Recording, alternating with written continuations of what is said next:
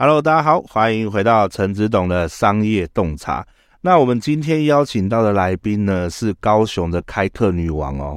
对，那每次啊看到她，我就觉得嗯，又有好课可以上了。对，因为一遇到她就遇到好课。那我们欢迎一下我们遇到好课的我们的秋玉姐。Hello，陈子董，各位观众朋友，大家大家好，我是遇见好课的执行长秋玉姐。然后对我没有错，我是高雄的开课女王。真的，我每次看到邱玉姐，我就觉得哇，一定又有好课在他身上发生。对，就像我看到花生一样，好事会发生。的 一开头就讲点笑话，这样好吗？没关系，这样大家等一下会很认真的听。哦，那秋玉姐，你先介自我介绍一下吧，让我们听众朋友认识一下你。这样好，呃，各位观众朋友，大家好，我是遇见好客的执行长，开课女王李秋玉。那我本身是高雄医学院毕业，那在医院工作大概十几年，后来因为去上海工作，在天府集团当营销部的副总，所以就是在行销啊，在各方面都教育训练上面很有经验，所以回台湾之后，我就开始往教育训练的这个方向去发展。嗯。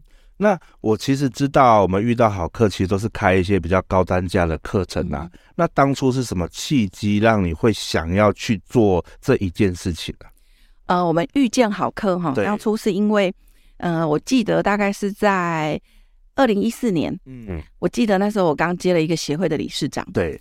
你知道自己当老板的时候没有太多的 confuse，就是自己决定要做什么就做什么这样子。而且其实自己当老板，我在当老板的那一段时间，其实因为赚了很多钱，嗯，所以我都觉得我的决策啊、策略啊，不太会有太太多的问题。但是你知道，当协会的理事长，当 NPO 组织的的 leader 的时候，我突然发现那有太多太多的不对称的资讯量。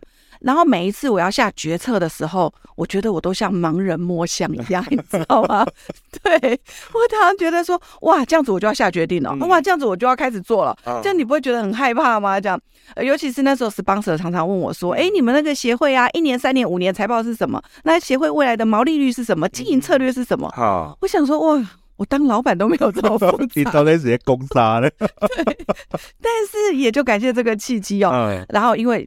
要去跟 sponsor 募款嘛，所以我就开始去学 NJ 的财报，开始去学王永福的福哥的简报课，开始去学谢文宪宪哥的说话的技巧。这样，后来你知道这些课没有一堂课在高雄有开。嗯，如果你想上这种课，都必须上台北。嗯，那你知道我们如果要上台北九点的课，你要坐几点的高铁？你知道吗？六点五十一分，没错，我每一次都必须为了上这些课呢，坐第一班高铁去台北，坐最后一班高铁回来。哇那你知道这些大神吼，他们开的课一堂课哦，嗯，每一堂课几乎都是三万块起跳。对，所以你知道你花了三万块的学费去台北，你没有把那个。学费赚回来，你怎么会舍得呢？对，知道吗？所以每次去台北上完八个小时的课之后呢，你还是会再把老师留下来，再继续问，问到最后一班高铁，你必须回高雄了，你才赶快坐最后一班高铁回高雄，这样子。对对，然后你知道我这样的课上了三年，嗯，每一次在台北上课呢，大家都可以发现，在我们这一班同学里面呢，有三分之一的同学来自于高雄。哇，哼。你我就发现，哎、欸，其实高雄有人上课啊，嗯、但是为什么大家都要来台北呢？对，因为高雄没有开课，嗯、所以我们要学要学习的人还是得去台北。对，所以就这样子上了三年之后，你知道我那三分之一的同学呢，大概集结了一群人了。对，所以我后来就在二零一七年九月二十八号教师节的那一天，我就跟这群人讲说，嗯、我觉得我们这样上实在是。成本好高哦，嗯，我们干脆把老师请下来，你们觉得怎么样？嗯，好，所以我们就在这边，那时候我们就集结成了一个那个社团，对，我们叫做，我们那时候就成了成成立一个读书会，嗯，就是我们每一个月请一位作者来分享他的新书，这样子。嗯，我记得我们第一本书是请仙女余怀瑾，嗯，慢慢来，我等你这样子。对，所以那时候从开第一本开始呢，那我就跟我的那一群同学讲说，我怕大家哈就是后继无力，所以现在我们就是每一次读书会呢，一次收一千块，嗯，那我们一次收一年，就是在这未来的一年呢，只要你跟着我的读书会走，你这一年就可以读十二本书，嗯，而且我们那时候一千块读书会的时候，我们还会送一本书，所以就等于说你会有十二本作者亲笔签名的作哎的那个的书这样子，对。对。所以就这样子做了一年之后，你就发现，哇，其实高雄爱学习的人很多，嗯，而且大家大部分的问题都是高雄没开课，所以我得去台北。哦，嗯，一开始我们开始做学习的课程，嗯，读书会是这样开始的，嗯，然后每次我们那个以前在台北的同学啊，如果说，哎，你们要那个高雄的要不要上来开一个同学会啊？我说，哦，为了开同学会，我们就得先那个。高铁来回三千块，对，就要先算进去。我说那个成本好高哦。嗯、然后后来我常跟同学分享哈，你就说，我说其实花钱倒是其次。嗯，你知道上去台北上一堂课最大的成本是什么吗？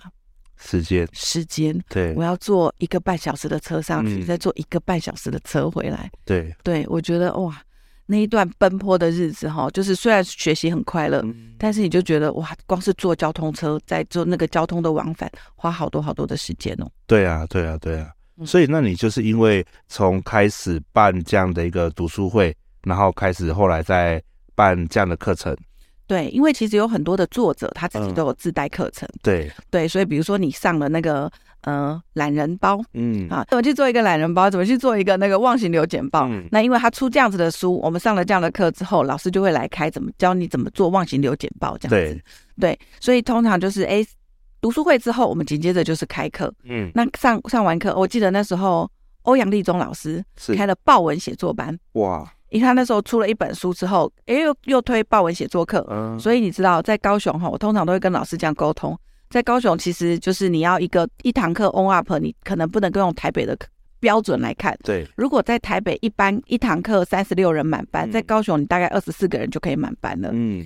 对，然后那时候那个报文课很畅销的时候，嗯，一班三十六个人，连开五班，哇，你知道光学员将近快两百个人，嗯嗯，所以其实高雄爱学习的人很多，只是因为没有人开课，嗯，所以大家都只能够选择去台北上课。后来我们在高雄常常开课之后呢，我们的学员居然有从台北来的，因为在台北遇不到开课时间，所以跑来高雄上课。所以我就觉得，哎、欸，其实你常常做一件事情，对。然后你看，我们做这件事情超过三年以后，那几乎就等于在滚雪球了，你知道吗？真的，真的，我觉得那个就是可以越做越轻松了。嗯，可是其实开课单位这个名词啊，很多都在做，比如说像协会。哦，比如说像什么职业工会，或甚至一些呃顾问公司都在做一样的事情。那为什么是你们的成功点究竟是什么？嗯，我觉得一开始我要跟陈志董分享的是哈，嗯、我一开始做的市场策略就是我只做高价课程，对，因为不好做啊，所以你要做高价，你才有利润。对，那可是有很多人都是为了开课而开课。对啊，对。那如果你是为了开课而开课，你就会你就会很快就进入那个恶性循环。嗯，对，没有很多人，钱越来越便宜。对，然后每一次越来越便宜之后呢，你就又又再往下降。对，然后你就会发现这样子你根本没有机会赚到钱。嗯，你知道，当你没有机会赚到钱的时候，你就会越做越没有热情。对啊，嗯，然后你就会觉得啊，那要不然好像也没有人要学习吧？那我不要做好了。嗯嗯，就会变成这样。但是你看呢，我们一开始我们的我们的策略就是我只做高价课。对，陈志董，你有在高雄参加过一个读书会要收一千块的吗？呃，几乎没有，根本没有。对，但是我们是从收，我们每一次读书会都是要收钱的。嗯、对，所以其实你让你的你让你的学员习惯你是会收钱的，你是会提供高品质服务的。对，其实久而久之，大家还是愿意来的。可是你们不会害怕找不到人这件事情吗？就是。呃，对于这种价位啊，比如说你，就像我们刚刚分享，为什么高雄好像很少这样课程？那其实像我，我也认识蛮多开课单位的。那不管是在办读书会，还是在办课程讲座，很少高于三百块的。真的假的？对啊，因为大家都很害怕说，哎，我如果收太高，没人来怎么办？那不收好像自己又会亏钱，所以多多少少收一点，所以都会落在一百五到三百块这个区间。大部分呢，就我听说的蛮多的讲座型的课程啊，或是读书会，最多就是落在这里。那你们都不会害怕你们收不到，就是收不到人来，然后呃赔钱之类的吗？呃，应该是说哈，我们的课程啊，其实都是一万块到三万块。对对，那因为相对的啦哈，就是你。我通常都是这样举例哈，嗯，我不害怕去很贵的餐厅吃，但是你最好要很好吃。对，对，我不怕花钱，嗯，但是你相对的，你提出来的品质要相对的好，对不对？对，对，所以其实我们一开始经营的顾客顾客群就都是以高价为主。对，那你说我们会不会有一两百块的？很少，但是有的时候，比如说像高价客，他可能需要说明会。对，你看我们连办说明会都是要收钱的。嗯、对，那其实在这个过程哈，就是台北的老师真的比较会教。嗯，这是我。我真我真心这么真真心这么觉得了哈。那当当然了哈，我觉得台北老师他他的盛名，其实认识他的人都在台北。对。那我觉得在高雄会认识到这些老师的人，通常都是他自己本身就是爱学习的人。嗯、对。所以通常像这样子啊，你看我们就会变成是一个善善的循环。嗯。我们不害怕招不到学生。对。但是我们怕的是。有钱的人不要来，对，嗯，所以你看那个立场跟观点完全不一样。那你开始想，你要怎么样去找到有钱人？你要怎么样可以去吸引到有付费能力的学员？这些人他心里面想的是什么？嗯，那我们做出来的就是他们想要的那个样子。那自然而然，他们就会很愿意的来我们这个环境里面做学习。了解。那你们一开始是怎么找到这一些愿意付高价的人来上课的？就是是从你那些同学们。重复回训吗？还是还是其实是有新的人进来？呃，其实每一次课程都会有新的人进来。嗯、陈思董像行销学里面有讲一个叫做行销漏斗，对，所以一开始我们是用读书会来养客人，对对。那你看读书会基本上它就是一个比较爱学习的受众了嘛，对。所以当这些人来了之后呢，我们就会开始做筛选。好，比如说有些人他可能就是在高雄啊，我觉得有一种课特别容易开，对。都不太需要 宣传，然后就会有人来。好，第一个是投资的课，都不用宣传就会有人来的。第二种课呢，就是我学了这个之后，对我的工作有帮助，这种课特别有人来。所以我一开始就会觉得说，哦，那个那个只要开跟工作技巧有关的，比如说怎么做简报，对，怎么这样写作，好，怎么样帮你做电商，哦，这种课其实都很容易。高价，人家也愿意来学。对对，所以其实我觉得一开始哈，就是比如说你想要你你想要开课，嗯，那你想要吸引什么样的人？嗯，那你要用什么方法来养课？对，你要先养了一个水池嘛，有一群人在那里了嘛。嗯对，然后你才可以去做筛选，或什么样的人上什么样的课，那什么样的人可能对这样的课是有兴趣的。嗯，你一开始对于这所有的，不管是名单啦，嗯、或者是收集 email 啦，或者是问卷啦，对，一开始这这上面的功课我们做的很多。所以你会发一些问卷去询问大家想上什么课吗？对，而且我们现在开始会做说下一堂你会学什么课。哦，那你在发问卷的时候，你呃。它的那一种叫做验证率，还是叫做呃有效率？呃，你你会去怎么去判断它是有效的问卷呢？呃，我们其实当我开始决定要做这个做这个呃课程的过程当中呢，嗯、其实我就开始在仰赖。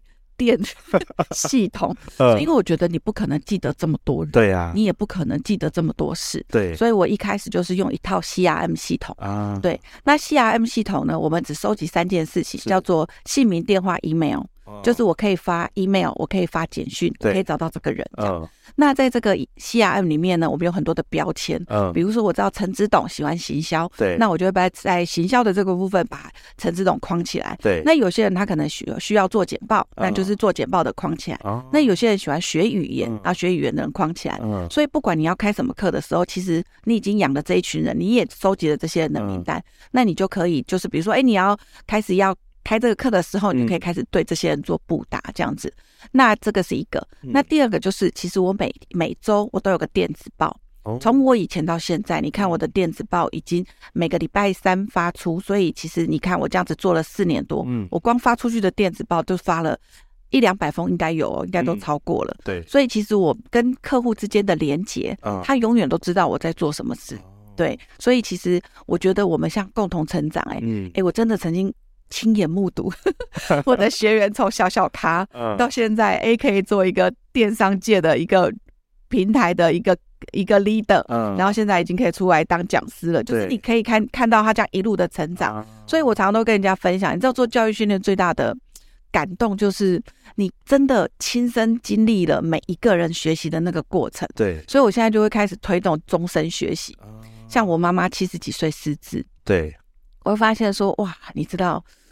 我一直以为哈，有一天当我决定要退休的时候，我就是可以开始那个哎，就是退隐山林啊，开始去旅游。哎，没有想到有一天退休之后，你会开始失智，你会发现说，哦，这人生要学习的功课好多哦。那要怎么样预防你的失智？就是你要开始，就是对每一个人生的每一个阶段，你都要保持好奇心，开始有学习的学习的欲望。对，那就可以简化你的那个失智的那个来历，这样子。对，所以其实像现在，因为推了一段时间的商业课程之后呢，我今年就开始做了一些转变。是。我今年就开始做一些都是推认证的课程，哦，认证的课程，对，比如说哈，比如说像我最近开始推的就是像呃精油认证，好园艺课的认证，是。那而且我们发现就是，哎，学习呀，很多人都喜欢拿 license，对，他好像觉得有这个这一张就特别的不一样，这样子，对。所以我现在开始就开始，我们现在开始开开班哈，就是会教大家怎么样去考国家级的证照，比如说丙级园艺技术师证照，对，这样子。对，那现在有一个很夯的议题叫做 ESG，嗯，怎么样企业永续经营？对，而且因为现在政府要求，嗯，好，就是如果你没有算，你如果没有这个 ESG 的认证啊，你们如果没有算好碳碳的排放量啊这些，嗯、你就以后就不能够出口，对，不能就是关税就要变得比较重这样子，对，所以我们现在就开始推这些管理师的认证。哦，哎，你会发现说，哎，其实一步一步上来啊，嗯，你过去所做的。都在累积，嗯，然后现在做认证，你就可以做得更专业，这样子哦。所以那这个认证是呃，比如说他有的是国家认证嘛，嗯、那有的是他们自己的认证。那你们你们自己有在发认证吗？就是你们自己这个单位或者协会有在发认证吗？我们协会有，哎，应该是在九月份，我们就会推出一个，因为我们通过一个 ICAP 的那个认证的、嗯、的的，的那个课程，嗯，对，所以就是我们就会开始推自己的认证，这样认证课哦。其实我发现哈，就是学习这个过程当中啊，每个人都在寻寻找成就感。对啊，那个成就感其实最重要的都是一一种肯定自己存在的价值。嗯，有很多人都会讲说，哎，我学这个又不知道干嘛，我学那个不知道干嘛。对。可是你学起来之后呢，我就发现，哎，变得很不一样哦。嗯。像我其实我自己是一个从来不画画的人。对。对，就是你知道台湾的教育嘛，哈，美术美学这种通常都会被跳过的。对。你一辈子都不会觉得我这辈子应该从来不会画画这件事，嗯、但是我们引进了一个叫做日本和谐粉彩画，哦，你没有办法想象哦，这样子的画用手指头就可以画了，哦，对，而且就是用手指头涂涂抹抹，哦、它的那个画呢，十五乘十五，十五十五乘十五乘十五公分呐，哈，三十分钟可以完成一幅画，而且看起来很厉害的样子。对，那如果跟你讲说，哎，这秋雨老师从来没有画画的经验，但是这样画一幅，你会觉得很厉害。所以其实我后来这样在这个跟着学习的过程当中，我都觉得我自己好多才多艺哦，真的。所以其实你一边办课，其实也是一边在学习更多的一个部分。我们。呃，讲难听一点，叫做那个你办你办了这堂课，你自己免费来上这样子。哎、欸，没错。而且我跟你讲，所有的课程当中啊，一定都是你自己学习最多。嗯，对。对。然后就是在那个过程当中啊，我觉得每次我都跟学员说，哎、欸，这个上完之后可以疗愈。其实我都觉得我自己最疗愈。其实是自己被疗愈到了，这样。没错。嗯、尤其是上园艺的课程哦。对。那其实就是在。我觉得我们都是一个不断优化的过的个过程啊，像比如说，像我们一开始教园艺的时候教盆栽啊，很多人都会跟我讲说，秋雨老师，我是黑手指，不是绿手指啊，只要我摸过的都会死这样子。所以后来我就发现说，你要怎么样去克服一个人的那个心理障碍？嗯，我给你一盆好好的植物，结果在你照顾之后死掉了，对，这样。所以后来我们就。因为这样的过程，学员提出了这样的问题，对，所以我们就把它优化。我们现在推出了叫做种子盆栽。你知道从有到无，你会觉得你叫毁灭，对。但是如果从无到有，你会觉得你在创造，对。所以我我发给你一些种子，只要把它排列好，你固定浇水，让它发芽长大就可以了。对。所以当你从看它是一个一颗种子，到它长绿叶、发芽。长成一盆的时候，你就觉得很多学员都会跟我分享说：“秋雨老师，我觉得我好厉害哦。”然后我心里想说：“那不是就是浇水而已吗？那 到底是在厉害什么呢？”但是那个过程当中，你就会发现，当你有成就感，你的情绪稳定，你其实开始你的职场周边、你的家庭分子，然后你身边的每一个人都会觉得你是好相处的。对对，然后就觉得哎。开始每个人就会开始讲说：“哇，你好有智慧哦！”嗯、可是我后来发现，其实每一个人的智慧就是给自己足够的弹性，对，让你自己有足够的知识跟有足够的空间。嗯、其实我觉得每个人都可以很有智慧。对，那呃，我想问一下，就是说呃，你觉得你们的成功关键在哪里？就是其实办课的单位那么多，那你们办的这么成功，可是有的单位老师讲，就是怎么招生都没人来，然后怎么办课程也没人来，就是不管是收的贵的，收的便宜的。啊，就是招不到学生啊，那为什么你们可以这么成功，而且都，呃，每一班几乎都满班这样？那你们到底，你们你觉得你们的成功关键在哪里？哎，陈子董，你有看过我们的学员写过的心得，嗯、在 FB 上面 take 秋雨姐，嗯、然后是说这堂课他上的多开心，又多开心？是你有看过吗？有，有，有，常常吗？呃，偶尔会跳出来，偶尔会跳出来。那、啊、你有去看过那样的内容？他通常都会称赞什么？呃，会称赞什么？就是服务很好、嗯、啊，服务很好，对吧？对，所以其实我都是跟我，不管是跟我的员工啊，跟我的伙伴，都是这样说的。对，我说其实哈，你知道要怎么样经营高价的课程吗？要怎么样去经营一个办课的单位吗？对，我们不管是五百块进来，一千块进来，还是五万块进来，我们给他的服务都是一样的。哇哦，对。所以你知道，我曾经去外面上过一堂课哦，嗯、那个去要坐在地板上，嗯、冬天坐在那个地砖的地板上，那对你没有给我任何的瑜伽垫还是什么垫子，嗯、还是让我有保暖的工具，嗯、我坐在那个地上，对。然后要坐两个钟头，然后你开始感觉到那个地上的寒气一直来，一直来，一直来。我真的多一分钟我都坐不住。对对，所以你知道，我每一次在那个开课之前呢、啊，我都会跟我的所所有要开始工作的伙伴们开始做所有的流程的规划。对，从这个人开始进来，他会闻到什么样的味道？嗯，他会感受到什么样的温度？对，什么样的灯光？对，那怎么样去哎？饮水机在哪里？他会感受到什么样的服务？其实那个都是关键，所以你千万不要觉得说，哎，我开个说明会五百块，这些人随便来随便走，那那他对你的课就是随便来随便走。可是我们的每一个每一个细细节都做得很好，甚至哈，我刚刚有跟你分享，嗯，哎，你知道我因为最近比较有空，我会去上外面单位开的课，是。那个要上课的当天，我都还没有收到开课的通知哎、欸。对对，可是你知道，我们是开课前，我们就会开始简讯啊、电话啦、啊，嗯、然后会去通知他说：“哎，记得你要那个办公哎，开课教室冷气比较冷哦，要记得带外套哦。嗯”然后就是我们地球爱环保，每个人记得带环保杯啊，什么这样。所以我们都会做很多很温馨小叮咛、小提醒这样子。嗯、然后通常如果上课会有十个得分点，嗯，最容易得到分数的那一点叫做。餐点啊，对，哼，其实让大家觉得吃的很好，嗯，那你就得分了，真的。所以通常我都会说，哎，这个在吃的这上面，服务很难讲，你知道吗？服务就是有时候我做一样的事情，这个人就会觉得你态度傲慢，比较难讲。对。可是吃这件事情，吃到每个人嘴里的那个都是一样觉得好吃的，而且一般在高雄的开课单位都没有提供餐点。对。所以，所以你只要给你的学员、你的客户感觉到说，哦，你跟别人有一点点的不一样，真的，他就始终。跟着你了，真的真的。对，我后来有一群学员呢、啊，就是不管我开什么课，都会来上课。哦、他就是觉得来这里上课就是一种享受。真的哎，不过我觉得你刚刚那个说的很有道理，因为我其实我也蛮常去外面上课。那有时候上课如果他刚好有附餐点的话，那个餐点很难吃，你会整天心情不好，你知道吗？真的，你就会觉得哦。我已经付那么多钱来上课，然后餐点还吃成这样，对，对你到到底到底是怎样啊？对，这还是有付餐点的。我最讨厌吃到那个说那个自己去买便当，我想说我都已经付钱来了，你居然叫我还自己真的要付钱去买便当？真的，一个好吃的便当哈，其实不管今天课程上什么都不重要。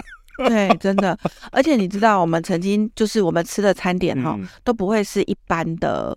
便当那种五十块六十块，我们一定都是会很精心去找的。嗯、而且每一次开课的时候，我们都会跟大家讲说，为什么今天吃这样的便当？嗯、对，这样子这个店家的由来是什么？然后它这个食物是怎么烹饪的？这样，哇其实你永远会记得的都是故事。嗯他可能忘记那一天到底来上什么课，对，但是他只会记得哦，我那天去秋雨姐那边吃那个便当，真的超级无敌好吃的。对，然后从哪一家来的？他为什么做这个便当？没错，真的。所以其实我觉得就是在所有的细节啦，嗯、你不要觉得说，哎，我只是开一个课，嗯，你知道这个客户的品质啊，真的跟着你的品质一起走的。嗯、你如果想要经营高价的课，那你想想看，如果我今天去 LV。他连倒一杯水都没有给你的话，啊、你为什么要去买一个三万的包呢？五万的包呢？对，的所以就是从客户一进门的那一开始，你愿意给他什么样的课，什么样的品质，就决定了他会在你这边报什么样的品质的什什么价位的课程。啊、嗯，可是这个在前期啊，比如说如果有一些人他也想要进入到开课这样的一个呃事业里面，甚至有个可能是协会哦。我们如果有协会的朋友在收听，他们也觉得说啊，我们也想做啊，我们也想做的这么好啊，那、啊、就没钱呐、那你觉得有什么解决的方式，可以让他们有一些呃，让他们可以在这样没钱的状况下去达到接近你们的程度？这样？我觉得没钱哈，嗯、也有没钱的做法。哈嗯，比如说啊，其实我就像我一开始跟你分享的，其实养客的那个阶段啊，好，假设我没有办法在餐点、物资上面去赢过别人，对、嗯，那你个人服务。个人品、啊、个人品牌这件事情就要做得很好。我相信陈子董的每一个朋友一定都觉得陈子董这个人怎么这么温暖呢？对真的什么所有的资源都愿意跟大家分享。有的时候不是钱的问题，对，而是愿意分享。嗯，对。所以如果像一般的工协会啊，嗯、或者是说，哎，你你你是一个办课单位的主办人，对，那其实一开始你就要先经营好自己的个人品牌啊。你愿意让什么样的人跟随你？是你愿意做什么样的事情，在一开始的时候就决定了。嗯、对。所以，如果说，哎，你想要做一个很温暖大家的人，那、嗯、你平常都不笑啊，我看到你都不敢问你问题。你觉得我这样，你开课的时候我会跟你来吗？真的。对，所以如果说，哎，你你一开始你就觉得说，哦，我从今天开始我要开始经营这个领域，对，那你要记得，你喜欢什么样的人接近你，啊、你就要做那样子的人。所以，比如说，我很喜欢陈执董的笑容，而且他的笑声很爽朗。所以他每次他哎，比如说哎，陈执董这边有 BMI 的资源，我只要开始有那个行销的问题呀，我那个公司到底要怎么赚钱？哎，你愿意无私的跟我分享？陈执董，你下次说你要开一个那个行销的课，你觉得我会不会跟你去？真的，对，我一定会跟你去，不管要不要钱。对，嗯，所以我觉得就是。很多的事情哈，都是始于足下，嗯、就是你下面要你要开始迈出第一步。对，那迈出的那第一步呢，那你就要先像我说的，哎、嗯，你客人品牌、嗯、这个牌子，你到底要怎么经营？对，什么事情是你愿意做的？对而且在你愿意做的事情上面，把它做到最好。真的，对我有我有一个老师叫做。林明章，NJ 老师，他是教那个财报的。他常常都说，哈，就是一个人一家公司要要会的事情不用太多，就是你会的那件事情做到拔尖。对对，就是做到你那个业界的天花板。真的。对，这样子就在人家一听到你，就像是人家听到，哎，我最近承接的 ESG 认证课哈，那那个是台北的一个单位来找我们合作的，然后我老师就问我说。为什么这台北的单位会想要找你合作？嗯，我说哦，因为这个台北的这个单位啊，他去问过十个人，嗯，他说，哎，我想要去高雄开课，你觉得高雄你有什么推荐的推荐的人可以跟我们一起合作开这个课吗？对，就这十个人呢，有八个人讲开课女王，高雄只有开课女王李秋雨有办法做这件事情，所以他就来找我说，哎，我们想要开这个课，你们高雄你有没有想要配合？然后我就想说，对，所以你看呢，我在开在高雄啊，你如果想要上高价的课，你会你会去哪里上？没有哎、欸，你就只能就只有开课女王这边有开、欸，对，所以就没有第二个人了。嗯、对，所以就是哎、欸，你你愿意做什么事情，而且把那件事情做到拔尖，嗯，然后以后这件事情就非你莫属。真的，真的，所以其实它也是一个逐步累积的过程，他也没有办法说哦，我今天想要像秋雨姐这样子做到这么厉害。我明天就有办法了。没有，你要想说，秋玉姐已经做十年了。对，你要是十，你要是从现在开始做，十年后你也是跟秋玉姐一样厉害。对，但是因为我十年前开始做嘛，所以我现在很厉害是应该的。但是你从现在开始做，十年后你很厉害也是应该的。对对，就下一个秋玉姐。对，所以我们下次可以办一个节目，叫做“下一个秋玉姐甄选大赛”。没错，我现在开，我最近想要开一个课，就是开课女王。就是哎，你想要在高雄开课，对，然后你又找不到人可以教，没有地方。可以学，对，哎，我来，我来教你，嗯、然后我有场地提供给你，嗯、所以有一个可以让你练习的地方，嗯、然后我会跟着你，然后告诉你说，哦，你这个地方要下次这个地方要注意，那个地方要改进，嗯、然后那个开课我有跟你说，开课有十要点，对，这十十十个得分的点，你只要十个分数都拿到了，哎、嗯，你下次开课绝对会越来越好，这样子，嗯、对，然后有几个是很容易得分的，嗯，比如说一一很容易六十分及格的，这个六这个六个点你一定要拿到分数，这样子。嗯对，哎，我有兴趣耶！真的吗？对对对，就是我想打算派我们协会的那个训练组组长去上课，没有问题，真的。而且以后那个我们还有教室可以提供你，然后我们还会那个那个 one by one 贴先贴贴身指导，就是跟你讲说，哎，执董这个这个地方不行，然后这个地方要改一下，这样子。对，真的真的，我觉得这真的是有市场的。其实因为很多人他就是想要做这样的一个事情，可是他其实不得其门而入啦，甚至说。呃，有时候也不一定是他们想要把课程办的没有品质，或者是没有温馨，只是他们不懂。哎，有可能。对，对他们可能就说，哎，前辈就这样教啊，嗯、哼哼对啊，然后以前都这么告诉我，我也只能这么做，所以我没有得到要领。嗯、对，但是如果有像这样的一盏明灯在那边，明灯，明灯，我是菩萨的我，讲完我都觉得怪怪的。对，那如果有这样的一个呃明灯 在前面照亮着我们，也许我们就知道怎么往哪里走。对啊，而且其实哈，我常常会说，哎，有人会跟我讲说，哎，秋雨姐这样交出去之后，你不怕很多人来跟你竞争吗？嗯、我说。如果啊，你想要以后都不用去台北上课啊，对，高雄只有我一个人开课，你觉得这个环境会变好吗？对，不会，一定要有很多人都做跟我一样的事情。哦、我今天可以去陈志董那边上课，我今天可以去哪边上课，这样，哎，一定要很多人都愿意做这件事情，这个地方才会变得更好。对对，其实我真我真的觉得，你会的东西都不用怕别人学，嗯、越多人跟你一起做一样的事情，然后让这个地方这同样这个行业，你看，如果高雄开课，欣欣向荣，对，哦天哪，我真的就是 这个就是这个 这个领域的始祖了，这样对，对不对？对那以后人家说，哎，那个以后那个还以后陈子董出去。在开课教人家怎么开课的时候，他会陈人家就问说：“陈志栋，你跟谁学的？”“我跟秋玉姐学的。”“对，对你不会觉得这样很骄傲吗？”“对，所以你可以从那个开课女王变成开课教母。”“哎，对，真的真的不是教父哦，是教母。”“哎，你这个反应有快。”“对，以后就说，哎，我的称号改名叫开课教母。”“真的。”“对，所有的开课的大师都是从我这边出来的。”“没错。”“对，这样是不是？你我就不我就觉得哇，这样，而且我常常会说哈，我希望高雄是一个最有竞争力的城市。”“真的，真的。”“你知道怎么样有竞争力吗？”“嗯，都是从学习开始。”“对对。”“那你看这个地方，如果越有越……”多人愿意投入学习的这个领域，嗯、对，然后新的东西我们都一块马上就知道，真的。好，比如说像是最近很多很多人在推 AI，对，哦，哎，AI 到底是什么东西？我相信百分之八十的人是不知道的，对。好，可是如果当新的东西一出来，百分之九十的人都知道，嗯，你就会发现说，哦，这个大家进步的脚步非常非常的快，对，嗯。对对，真的，其实真的是，我觉得其实一个城市的繁荣是从学习开始。我就就我蛮认同这一句话的，嗯、因为台北这么多的课程，造就了讲师都在台北。对，即便是从高雄出生的讲师，他也去台北，因为那里是赚得到钱。对啊，所以真的是你，你就觉得很奇怪，明明很多高雄出生的好讲师，最后还是搬去了台北，为什么他们不回来？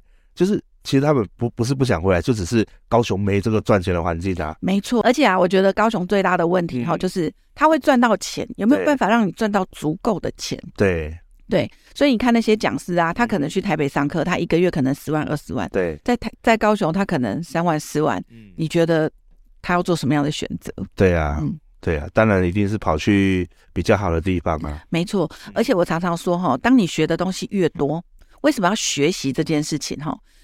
我觉得，当你学的东西越多，当你的知识越丰富，你的选择权越多。对，嗯，所以我常常都跟学员说，哈，你不要觉得你现在学这件事情没有用，嗯，你什么时候会用到不知道。对，可是当你有用的时候，吼，你就比别人快好几步。真的，嗯。我常常说，哎、欸，其实我我之所以可以过得这么优雅，嗯，很多人都跟我说，哎、欸，为什么秋雨姐，我觉得你这么忙，然后我这我每个人都忙得跟狗一样，你怎么还可以这么优雅？嗯，我说，因为我手上有很多选择权，对，我可以决定我要跟不要。嗯、可是有很多人的忙都是不得不，对，对我可以选择说，哎、欸，我今天这个事情我不要做，那个事情我不要做，嗯、是。可是有很多人是。我没有办法不要做，我每一件事情都得做。真的，真的。嗯、那我们来谈谈说你们公司的一个内部架构，好不好？就是说，嗯、比如说你像开那么多课程啊，那只有你在开吗？还是你们公司有多少人在做这一个部分的一个协助？我们目前在开课的这个单位呢，嗯、呃，就是我的 team 里面有三个人，加上我总共四个人这样子。是那我们每一个人负责的部分会不太一样，嗯、对。那有些人是就是他是呃。电脑比较厉害的，对他就会负责做网站啊、招生页面啦，去做社群经营的这样子的部分。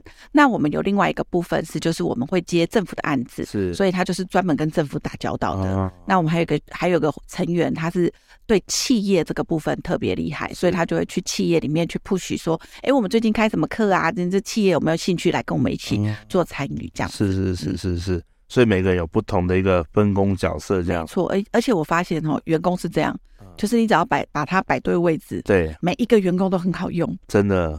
对，我们那个电脑很厉害的那个员工啊，你叫他去企业讲，他已经死给你看，真的。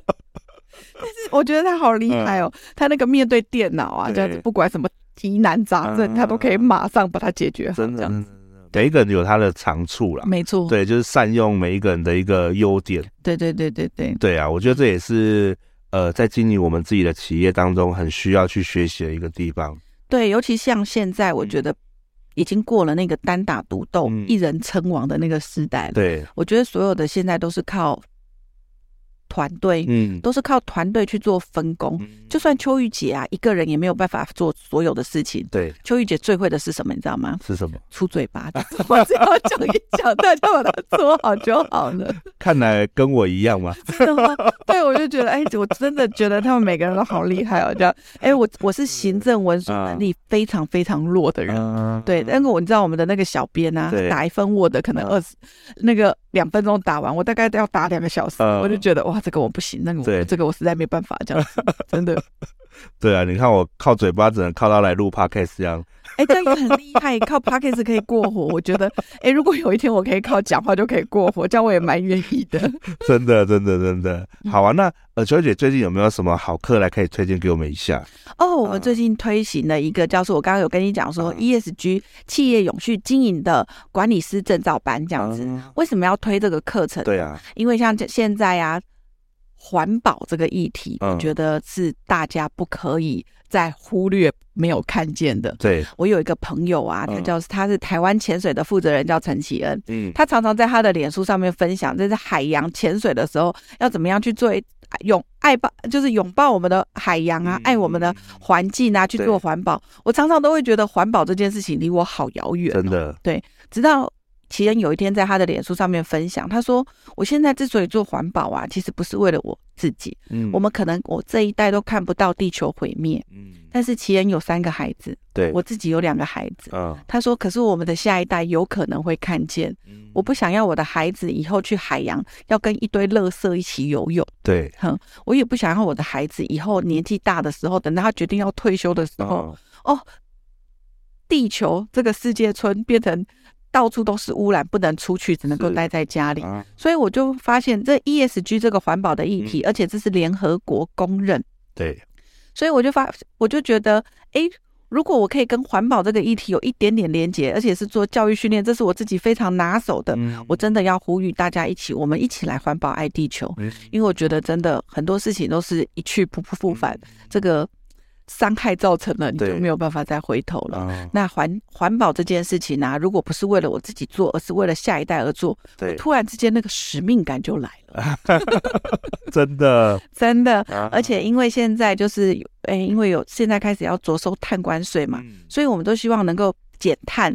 好，要怎么样减碳呢？然后，如果你这个这个，比如说你做家电的、啊，你如果没有。你的减碳如果没有达到多少的话，你进口到我的国家来，我要开始收你的那个碳关税。对，所以就是我觉得，哎，我们怎么样可以在我们的生活日常，可以把这些碳排放量降到最低？嗯，然后怎么样可以让我们所使用的东西是可以越来越环保的？嗯，那我觉得多爱这个地球一点，它就会。